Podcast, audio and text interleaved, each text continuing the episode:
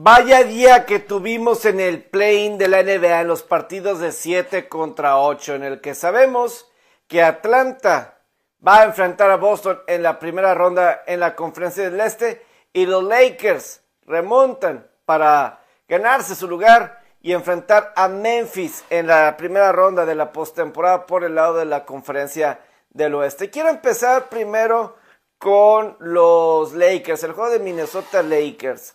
Eh, en esa ocasión, en ese partido, eh, que la remontada de Lakers, bien, fabuloso, etc.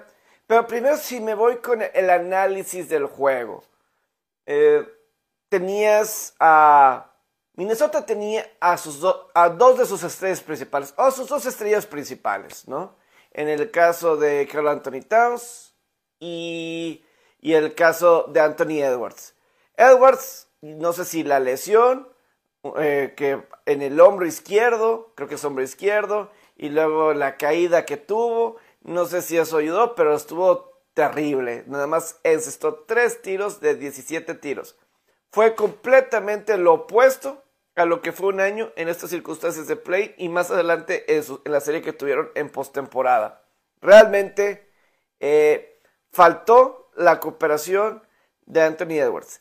Si no logran ganar el viernes su juego de todo nada para clasificar al playoff contra quien sobreviva del 9 en contra del 10, la responsabilidad completa es porque no estuvo al 100% o lo que haya causado, pero no le ganaron a Lakers por varias razones. Una, porque Anthony Edwards no estuvo al 100% o no jugó con la capacidad y la estrella que tiene. ¿Qué es? Entonces, ese es un punto por el que Minnesota no pudo completar el juego, a pesar de que llegaron a tener ventaja de hasta 15 puntos. No pudieron aguantar porque con las ausencias que ya tenía Minnesota, como Rudy Gobert o este otro jugador que golpeó una pared y quedó fuera, necesitaban eh, la cooperación, es cierto que Mike Conley lo hizo bien, estando tiros de tres puntos por todas partes, pero faltó uno de esas estrellas y ese se llama Anthony Edwards. Por el otro lado, también en cuestión de Minnesota, cuando parecía que el problema de las faltas en la cuestión de Carl Anthony Towns eh, iba a ser el factor que iba a pedir a Minnesota también poder avanzar y no fue porque pudo aguantar los últimos 5 o 6 minutos con él en la duela más tiempo extra y de cualquier manera no cometió la sexta falta.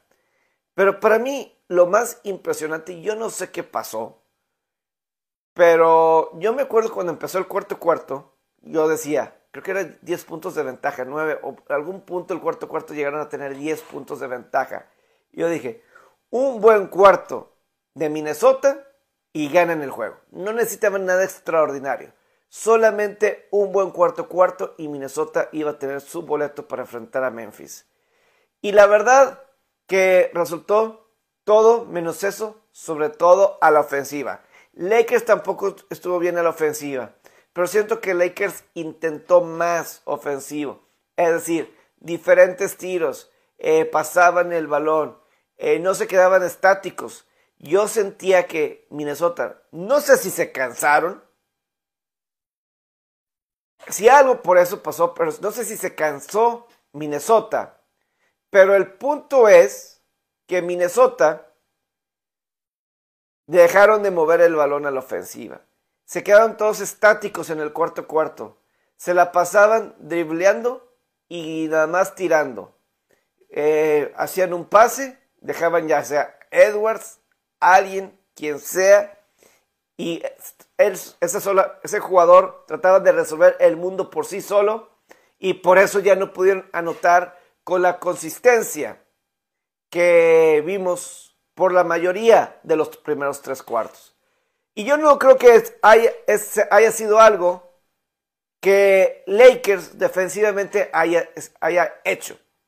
Digo, Reggie Miller en la transmisión de TNT, pues como que sí dio eh, varias cosas. Una de que, ah, bien por la defensiva de, los Lakers, pero también comentó una cosa de que Where's all that cutting? Es decir, ¿dónde están todos esos movimientos y jugadores atacando la canasta? Buscando, o sea, eh, moverse para clavarse, ir hacia la canasta y estar en posición para recibir un pase, poner presión a la defensiva de los Lakers. Y eso nunca pasó. Eso nunca pasó en el cuarto cuarto. Se apagó y, y eso le dio a Lakers todas las oportunidades del mundo. Todas, todas, todas, todas. Podían fallar la cantidad de tiros que fueran. Pero se le dio todas las posibilidades a Lakers de regresar. Y ya cuando se fueron tiempo extra, yo dije, no había forma que Lakers perdiera ese juego. No había forma, por cómo la ofensiva de Minnesota dejó de funcionar. Así de claro. Y con esto ya, pues Lakers avanzan. Digo, Anthony Davis y LeBron James se lo hizo saber su brain fart al cometer la falta sobre Conley cuando queda punto una décima y tres tiros necesitaba encestar y que cometió la falta. Pero bueno, los Lakers avanzan, pero sí voy a decir esto de los Lakers. El cómo se dio el partido hoy, nada más me confirma más de que Lakers no es un candidato serio para llegar a la final por parte del oeste. Eso para mí me, queda claro. Hemos visto los últimos juegos contra Phoenix, Utah, y aunque LeBron James, James dijo, el otro equipo es bueno, sí el otro equipo es bueno, pero se cansó y dejó de hacer las cosas Minnesota. Minnesota dejó de hacer las cosas. Lakers no los detuvo. Minnesota, por cansancio o lo que sea, dejaron de hacer las cosas. Y los Lakers de Los Ángeles se quedaron un poquito con las, o sea, hicieron lo que tenía que hacer, remontaron y buena asistencia de LeBron a Schroeder para el triple que debió de haber sido la canasta, la canasta para que ganaran el partido. Sin embargo, eh, ya más adelante, pues se van a enfrentar a Memphis en la segunda ronda. Lo que sí voy a decir esto de Memphis. Y que tenga mucho cuidado Memphis deben de tratar la serie contra Lakers con mucha humildad. Mucha humildad. Hubo varios conetos de bronca entre Lakers y Memphis durante la temporada que involucraron a Shannon Sharp, el exjugador de los Broncos de Denver de la NFL y ahora eh, conductor de televisión, analista en Fox con Skip Bayless. Pero Memphis, si se deja de cosas, y se pone a trabajar, se pone a jugar, tiene mejor equipo que Lakers. Tiene mejor equipo que Lakers. Pero ya Dylan Brooks empezó a hablar. Y eso a mí me preocupa si es Memphis. Para esta serie, Memphis tiene que ser muy, pero muy cuidadoso. Y tiene que estar con los pies en la tierra. Si tiene los pies en la tierra, van a ganar esa serie. Por el otro lado, el Atlanta en contra de Miami. ¿Qué puede ver en común con equipos como Atlanta, Minnesota, Miami, que están aquí? Lakers lo sacó de la ecuación porque ramaron el equipo. Pero el caso de Miami, Atlanta y Minnesota son equipos que tienen mucho talento, pero no le sacaron todo ese talento a estas tres escuadras. Por eso están en esta fase de play no le sacaron el provecho a estas escuadras. Minnesota tiene que ir a otro juego de play para ver si puede clasificar. Atlanta, sorpresivamente, un equipo que creo que estaba, que tenía récord de 17 victorias y 34 derrotas como visitante, dominaron y van a tener ventaja de hasta 24 puntos, enfrentando ni más ni menos que a que a Miami. Y entonces Atlanta consigue esta importante victoria. Bien por Atlanta, aunque por ahí veíamos a Trey Young discutir con alguien de la banca de su propio equipo. Eso no es bueno, eso es algo que a la larga eso no puede pasar si eres una estrella como Trey Young. Pero bien por Quinn Snyder, que le dieron la vuelta a este equipo. Con poco tiempo, interino 26 de febrero, está ahí con Atlanta y mira, pues bueno, mínimo segura un lugar en postemporada. Tercer año consecutivo que Trey Young y Atlanta están en los playoffs. Pero por parte de Miami, 2020, final de la NBA, el año pasado el número uno sembrado. Y aquí Jimmy Butler garantizó aquí la victoria en contra de Atlanta. Pero fueron dominados por Atlanta de principio a fin. Y lo que no es aceptable, si eres Miami, cuyo defensiva había batallado en, los en el último mes y medio, el problema principal para Miami y que te pueden ganar con un gran juego de Trey Young, es un muy buen jugador, y otras circunstancias que pueda haber. Pero el que te saquen como más de 20 rebotes ofensivos en contra de 8, creo que vi esa estadística, que terminaron con más de 20. Por ahí faltando 6-7 minutos vi que era diferencia abismal en los rebotes ofensivos. Eso no puede pasar, porque a mí eso me indica falta de esfuerzo. Rebotes ofensivos, que te ganen rebotes ofensivos, es que Atlanta quería más este partido que tú. Y eso no puede ser posible. Eso no se puede permitir si eres Alex Postra, si eres Pat Riley. De eso es cierto y les cuesta la siguiente contra Chicago o Toronto. Deben de rodar cabezas. Porque no puede ser así. Me habla un equipo que no está interesado, que no quiere que no, no tiene ganas, que no tiene ganas de buscar, pelear y llegar más, más lejos que si acaso ganen y que sean sacados por Milwaukee en 4 o 5 juegos. Simplemente eso no va a funcionar. Y digo, Jimmy Butler pues no tuvo un buen partido. Estamos acostumbrados, Young y Jimmy Butler, tener buenos juegos en playoff. Young estuvo suficiente, no tanto el caso de Jimmy Butler. Miami tendrá otra oportunidad, pero humillante, vergonzoso, cuando la razón que pierdes es porque el otro equipo lo quiso más que tú.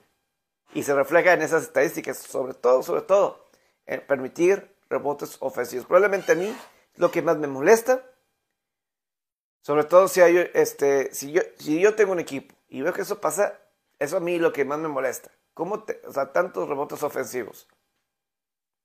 Creo que no hay justificante para que te ganen así tanto. La verdad es que no. Pero bueno, esto es por parte del play. Por el parte de el hockey sobre hielo. Eh, no lo puedo creer. Eh, yo estaba, estaba pendiente del Tampa Bay Toronto.